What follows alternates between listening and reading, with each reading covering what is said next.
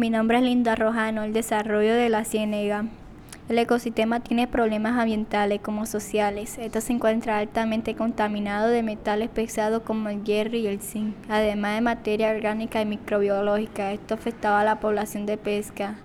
La recuperación de la ciénaga Mallorquín está dividida en tres fases.